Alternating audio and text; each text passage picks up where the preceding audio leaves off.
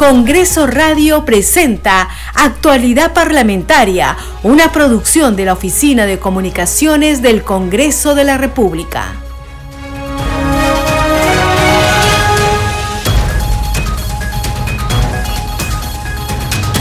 Tal amigos? ¿Cómo están? Muy buenos días, bienvenidos. Empezamos actualidad parlamentaria y es lunes 3 de octubre del 2022. Les acompaña en la conducción Perla Villanueva en los controles Franco Roldán. De inmediato, los titulares. El presidente del Congreso, José William Zapata, señaló que el Poder Legislativo siempre va a estar dispuesto a apoyar a las autoridades que resulten electas y además indicó que se seguirá cumpliendo con la labor de fiscalización. Estas declaraciones las brindó luego de emitir su voto en el marco de las elecciones municipales y regionales 2022. El titular del legislativo, José William Zapata, resaltó la necesidad de debatir y aprobar desde el Poder Legislativo los mecanismos legales que permitan atender de una mejor manera la salud de aquella población infantil que padece de enfermedades raras fue en su discurso de inauguración de la mesa redonda sobre enfermedades raras y niñez, desafíos políticos y políticas públicas, que organizó el despacho del congresista Juan Carlos Lizar Saburu. Esta tarde en la Comisión de la Mujer se presentará la ministra del sector, Claudia Dávila, para exponer el plan de trabajo de su gestión institucional, con énfasis en los avances de las políticas de familia y adopciones en nuestro país.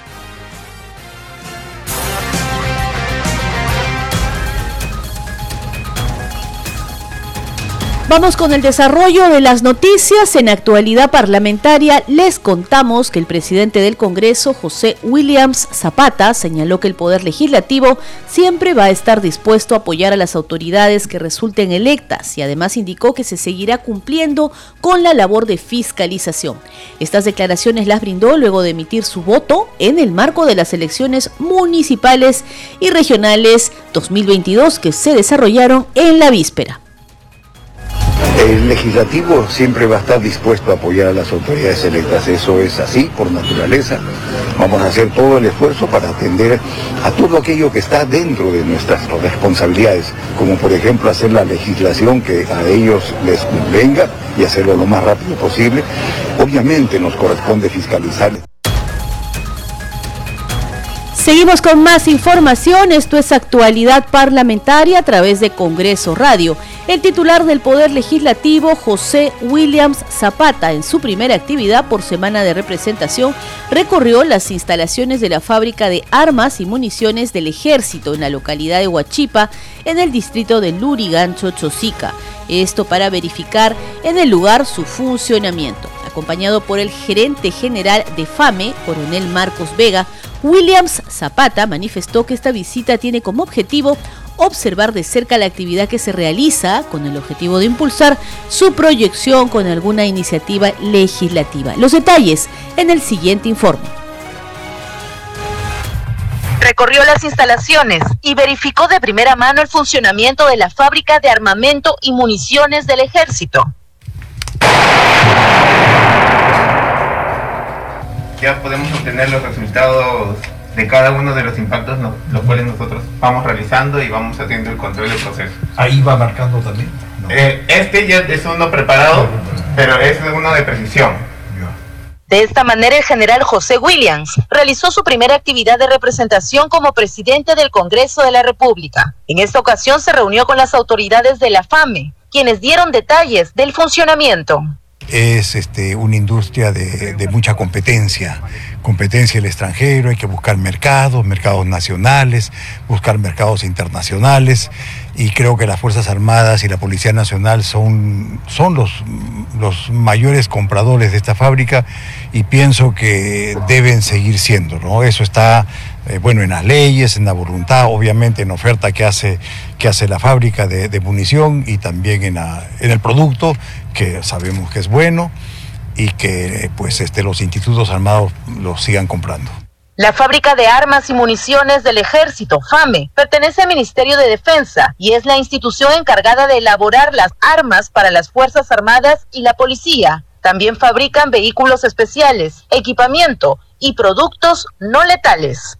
Muy interesante la visita de nuestro, señor presidente del Congreso, toda vez de que eh, de primera mano van a poder conocer el, esfuerzo que viene desarrollando eh, la fábrica de armas y municiones por atender los requerimientos de las necesidades de nuestras instituciones armadas y policiales, principalmente, así como también poder este, satisfacer las necesidades de nuestro mercado nacional, principalmente en las armerías. La visita se desarrolló el último viernes en Huachipa.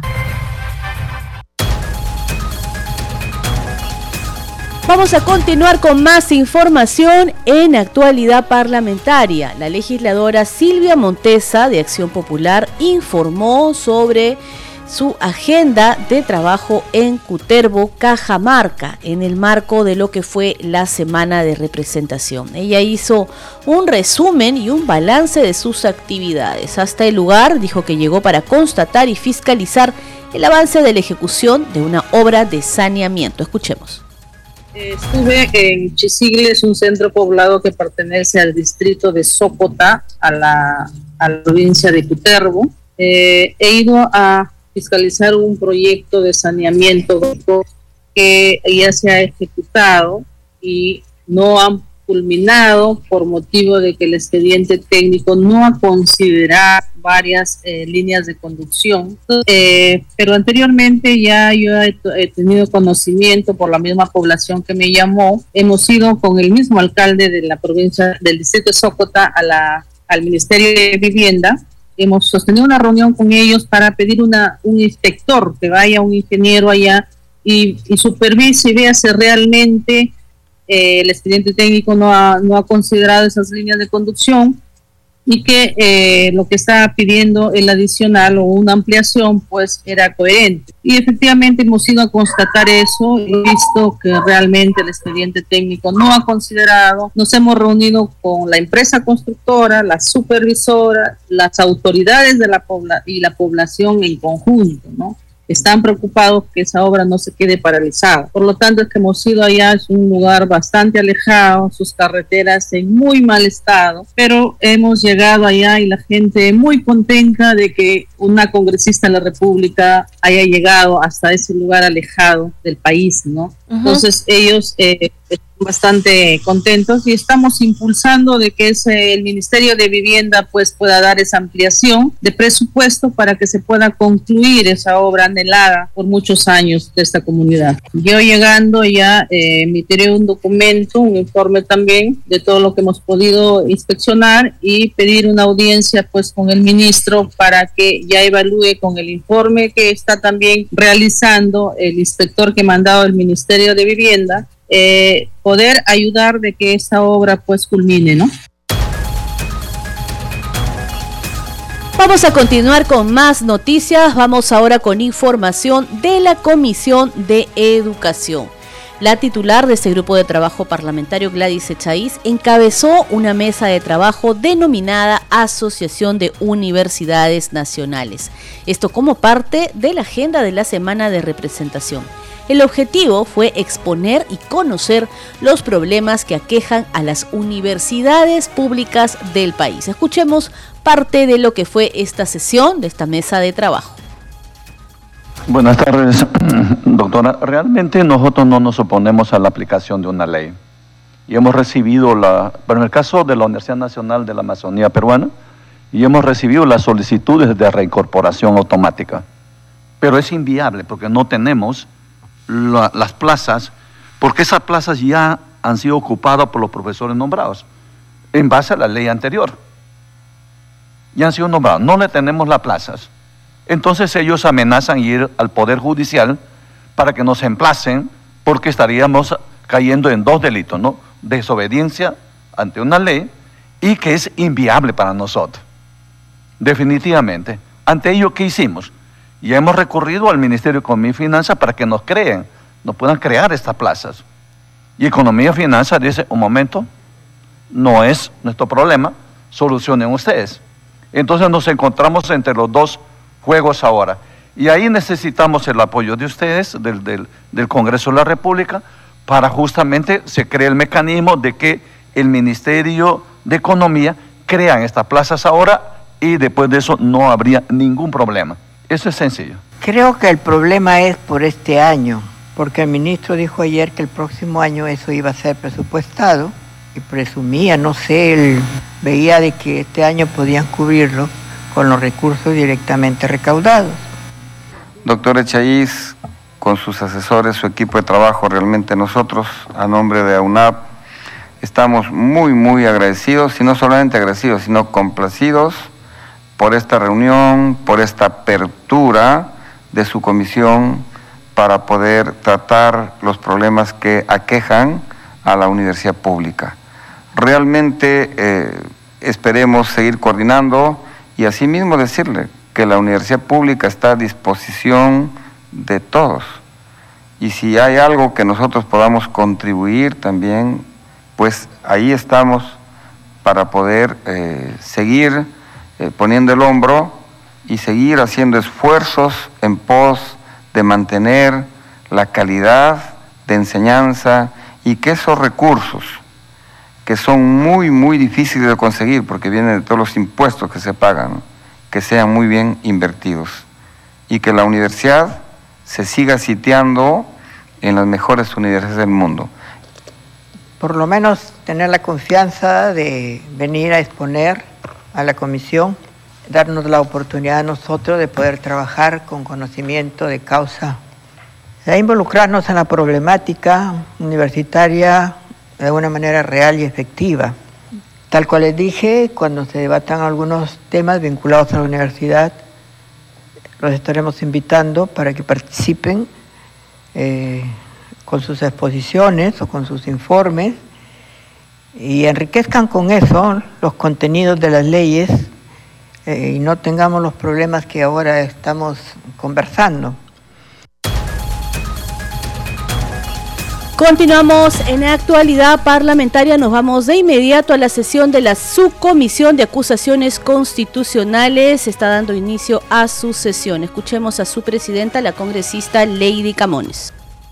Constitucional 300, formulada por la congresista de la República Patricia Rosa Chirinos Venegas, contra los congresistas de la República Raúl Felipe, Doroteo Carbajo, Juan Carlos Moricelis, Jorge Luis Flores Ancachi, Jaek Darwin Espinosa Vargas, Ilish Freddy López Ureña y Elvis Hernán Vergara Mendoza, por la presunta infracción constitucional de los artículos 38 y 39 de la Constitución Política del Perú y la probable comisión de los delitos de colusión agravada, cohecho pasivo impropio, organización criminal y tráfico de influencias tipificados en los artículos 384, 394, 317 y 400 del Código Penal respectivamente.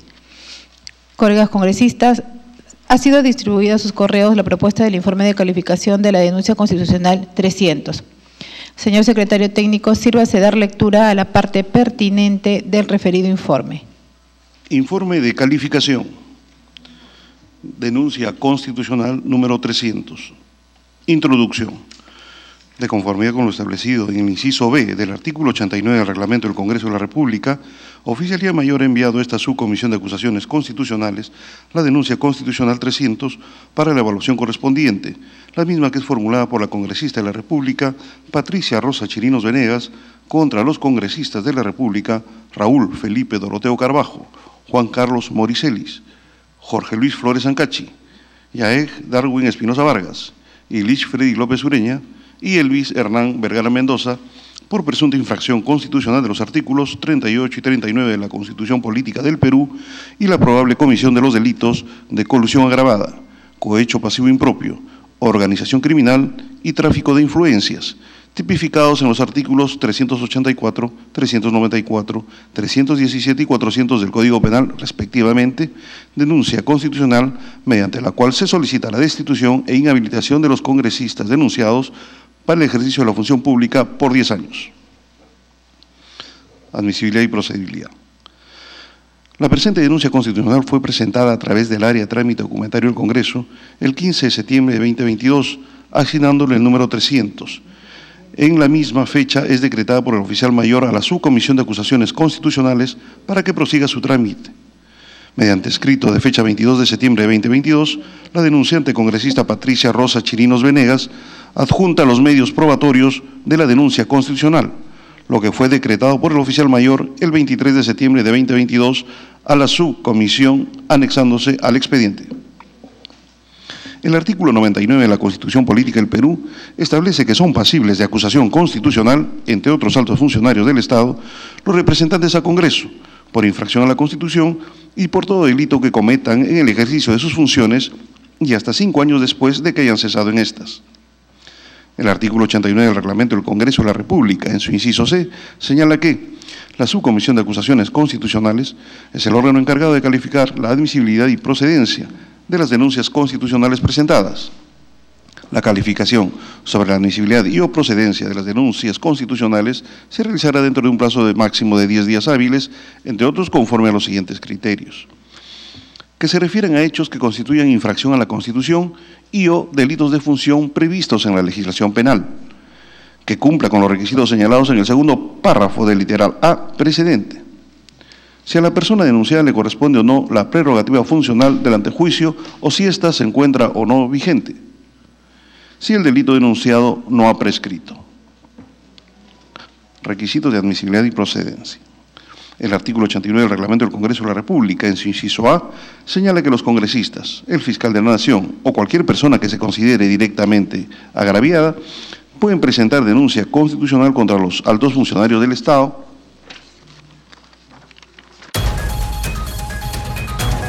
Muy bien, de momento vamos a dejar la sesión de la subcomisión de acusaciones constitucionales. Más adelante vamos a volver con ello. En este momento hay que precisar que se están viendo informes de calificación, en este caso de denuncias constitucionales, la número 300 formulada por la congresista de la República Patricia Roza Chirinos Venegas contra congresistas de la República de la bancada Acción Popular por presunta infracción constitucional. Pero con ello vamos a regresar luego, en tanto vamos a continuar informando porque el titular del Poder Legislativo, José Williams Zapata, resaltó la necesidad de debatir y aprobar desde el Poder Legislativo los mecanismos legales que permitan atender de una mejor manera la salud de la población infantil que padece de enfermedades raras fue en su discurso de inauguración de la Mesa Redonda sobre Enfermedades Raras y Niñez, Desafíos Políticos y Políticas Públicas, que organizó el despacho del congresista Juan Carlos Lizar Saburu,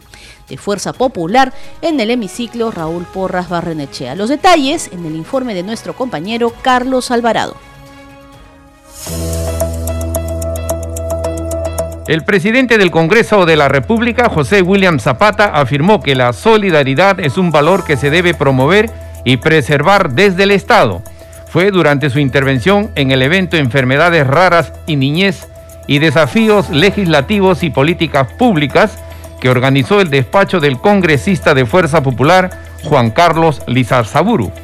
La solidaridad es un valor que tenemos que promover y preservar, sobre todo quienes como funcionarios públicos tenemos la misión de resolver y enfrentar la problemática que tiene nuestra sociedad y especialmente quienes son los más vulnerables. Dentro de la agenda legislativa se resaltan más los temas políticos. Sin embargo, no podemos perder de vista o no debemos perder de vista los temas de atención social que mirando el largo plazo llenarán algunos vacíos que aún el Estado no ocupa eficazmente. Como bien se ha resaltado en la convocatoria de este importante evento, tenemos que promover el diálogo y el debate entre el Estado y la sociedad civil, porque la salud y educación de nuestros hijos con enfermedades raras tiene en nuestro país desafíos pendientes. Es necesario, dijo, debatir y aprobar desde el Parlamento mecanismos legales que permitan atender mejor la salud de la población infantil vulnerable. Desde el Poder Legislativo tenemos que proponer, debatir y aprobar los mecanismos legales necesarios que permitan atender de una mejor manera la salud de nuestros pobladores. La salud de nuestros hijos tiene una importancia mayor y especial porque hablamos de quienes podrían tener una vida acorde a su edad que prioriza su formación académica como futuros ciudadanos.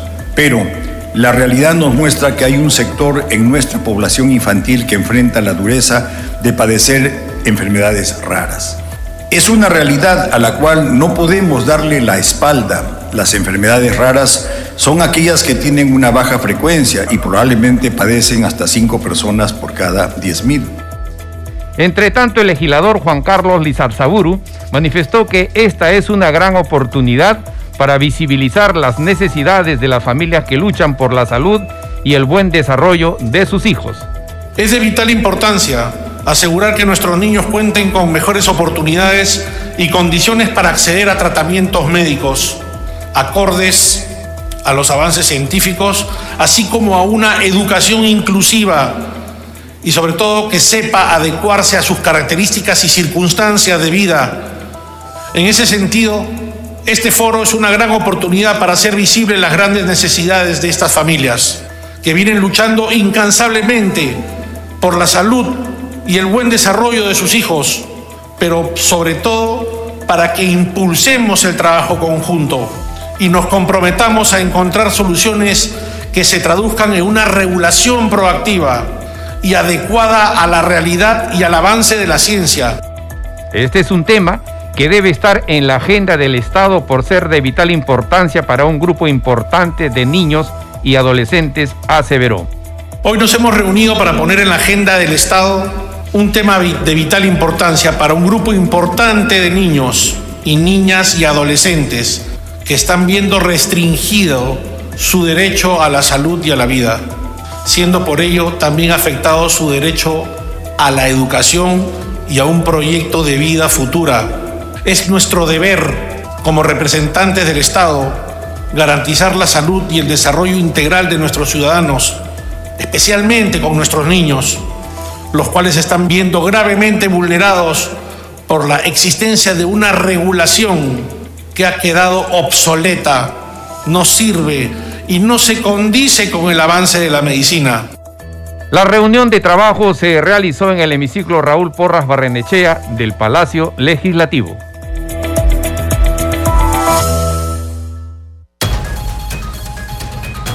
Seguimos en actualidad parlamentaria y cuáles son las actividades que se desarrollarán hoy en el Congreso de la República. Para conocerlas nos enlazamos con nuestra compañera Mayra Alegría.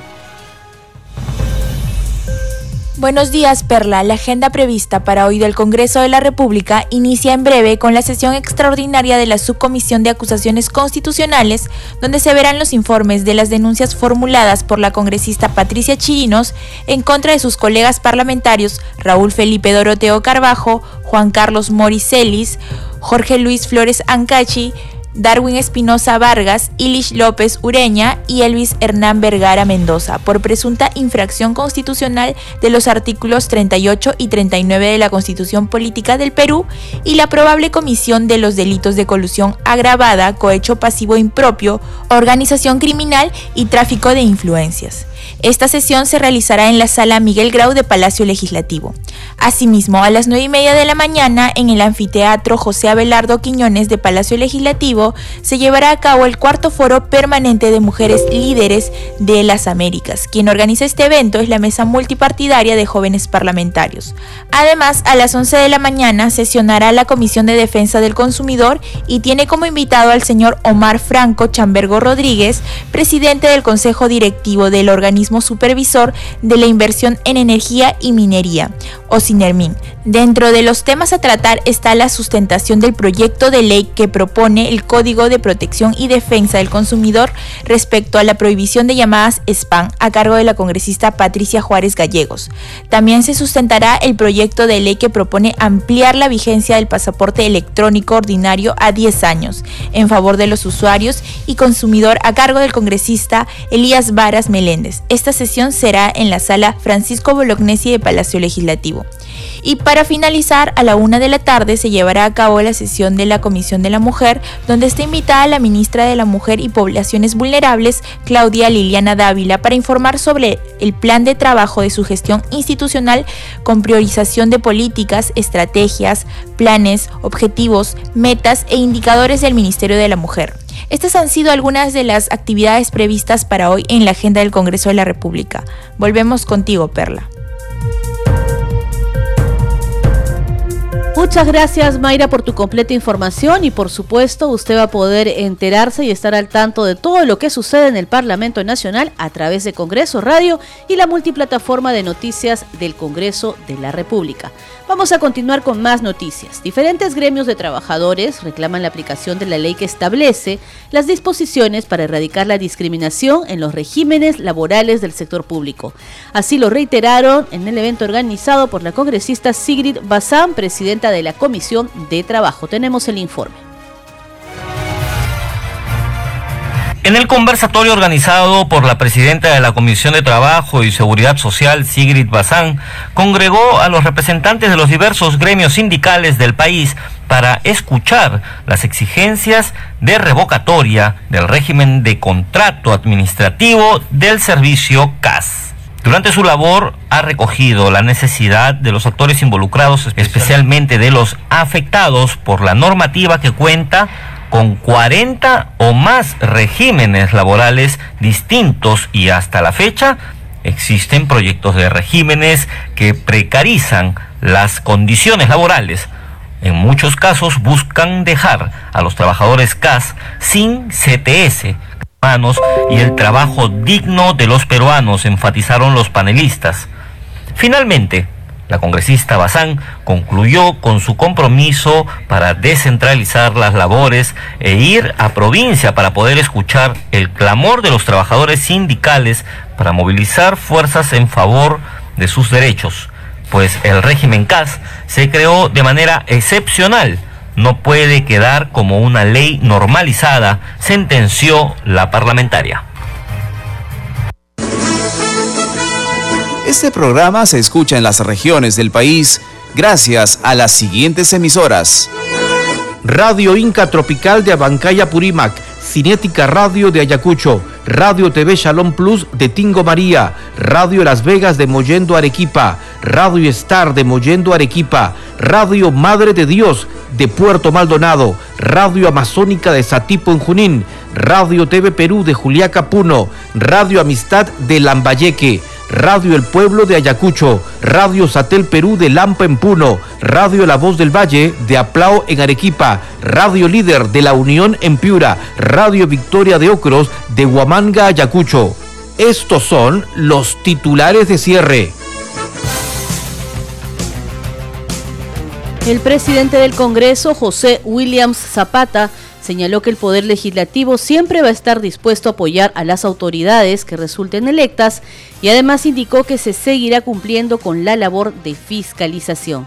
Estas declaraciones las brindó luego de emitir su voto en el marco de las elecciones municipales y regionales 2022. La subcomisión de acusaciones constitucionales sesiona y entre los temas en la agenda figura el informe de calificación de la denuncia constitucional 005 presentada por el ciudadano Gonzalo Ortiz de Ceballos contra el presidente de la República, Pedro Castillo Terrones, entre otras denuncias constitucionales. El titular del Poder Legislativo, José William Zapata, resaltó la necesidad de debatir y aprobar desde el Poder Legislativo los mecanismos legales que permitan atender de una mejor manera la salud de la población infantil que padece de enfermedades raras. Fue en su discurso de inauguración de la Mesa Redonda sobre Enfermedades Raras y Niñez, Desafíos Políticos y Políticas Públicas que organizó el despacho del congresista Juan Carlos Lizarzaburu. Esta tarde en la Comisión de la Mujer se presentará la ministra del sector Claudia Dávila para exponer el plan de trabajo de su gestión institucional con énfasis en los avances de las políticas de familia y adopciones en nuestro país. Hasta aquí llegamos con las noticias en actualidad parlamentaria. Muchas gracias por su compañía. Sigue en sintonía de Congreso Radio. Congreso Radio presentó Actualidad Parlamentaria, una producción de la Oficina de Comunicaciones del Congreso de la República.